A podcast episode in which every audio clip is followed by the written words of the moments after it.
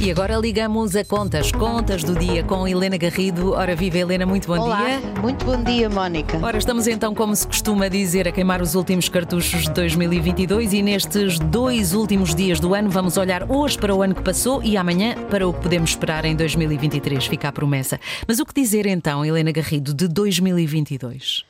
Bom, ainda não terminou e pelo que temos visto, Mónica, ainda nos reserva hum. surpresas. Nós ontem à, à, noite ainda tivemos, e a Antina ontem acompanhado, ainda tivemos a demissão de, do ministro Pedro Nuno Santos na sequência do que se passou uh, com, com a imunização dada pela TAP, mas uh, uh, vamos olhar para uma perspectiva mais global Uh, e eu diria que o ano 2022 foi o ano em que o mundo mudou, uhum. em que, uh, pelo menos neste momento, reúne condições para ficar nos livros como um separador histórico, como um ano em que há um antes e um depois de, 2000, uh, de 2022 e vamos ver o que é que nos reserva ainda o resto do ano para perceber se mesmo nacionalmente, obviamente sendo um ano histórico para o mundo, é também, será também para Portugal,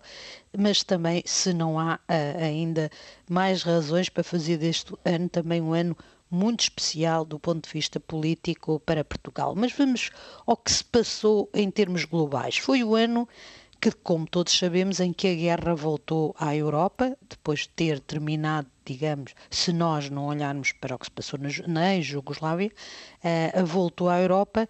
Vimos, por exemplo, uh, o, o que era impensável, os supermercados a terem de racionar o óleo de uh, girassol. Vimos o gás atingir preços estratosféricos e com e tudo isto que vimos, com a guerra, a guerra acaba por desencadear uma série ou a iniciar uma série de movimentos que ainda não vimos qual vai ser o fim.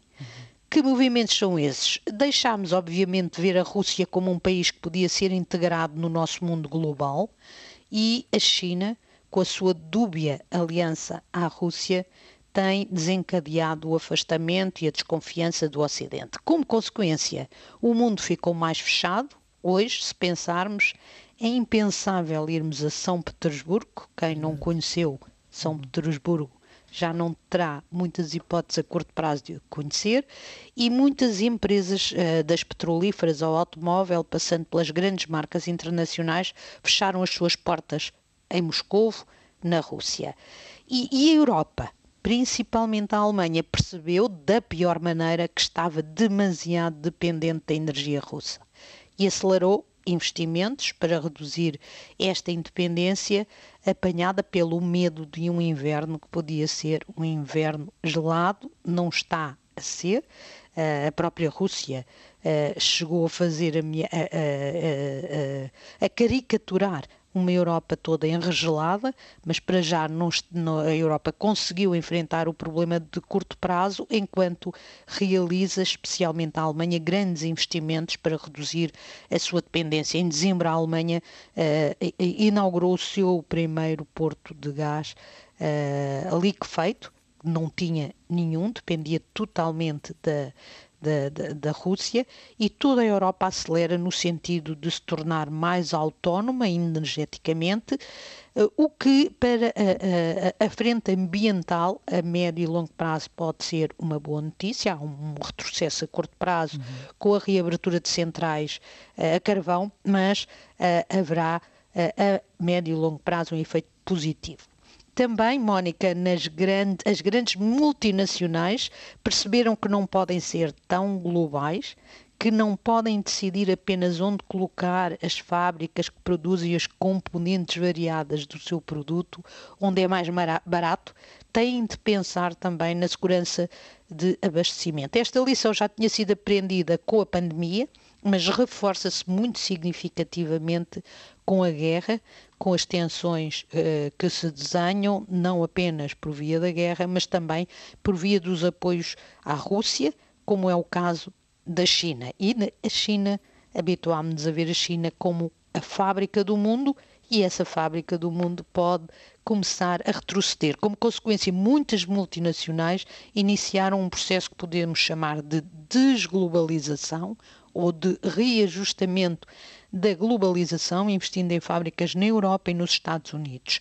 A indústria automóvel, por exemplo, está a tentar que todas as componentes de que precisa, ou pelo menos algumas marcas, todas as componentes de que precisa para fazer um automóvel que vai ser vendido na Europa, seja feito na Europa, no Ocidente, seja, sejam feitas essas componentes no Ocidente. Este caminho para a segurança do abastecimento entrou também na indústria de chips, onde há uma guerra surda, os supercondutores que estão em praticamente tudo, tudo. do nosso telemóvel aos mísseis teleguiados. Uh, é, é, por incrível que pareça, tem uh, o seu fornecimento muito centrado na Ásia.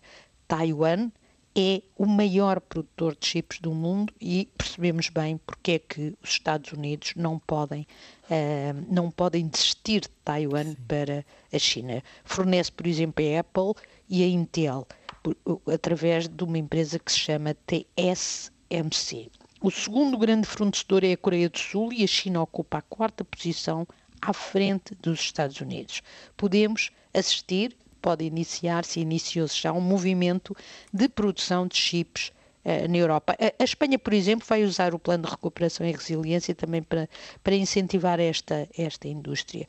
Todo este quadro, Mónica, encaminha-se para um mundo mais fechado e uh, isto num ano em que a inflação regressou, passadas mais de três décadas, os juros voltaram a subir, passado mais de uma década e todos terminamos o ano com a economia a crescer muito e com o desemprego muito baixo, mas com nuvens no horizonte uh, que podem perspectivar um novo ano de crise. E o novo ano falamos Exato. Amanhã. É para esse horizonte que olhamos amanhã. Contas feitas então a 2022. Helena Garrido, até amanhã. Contas do dia.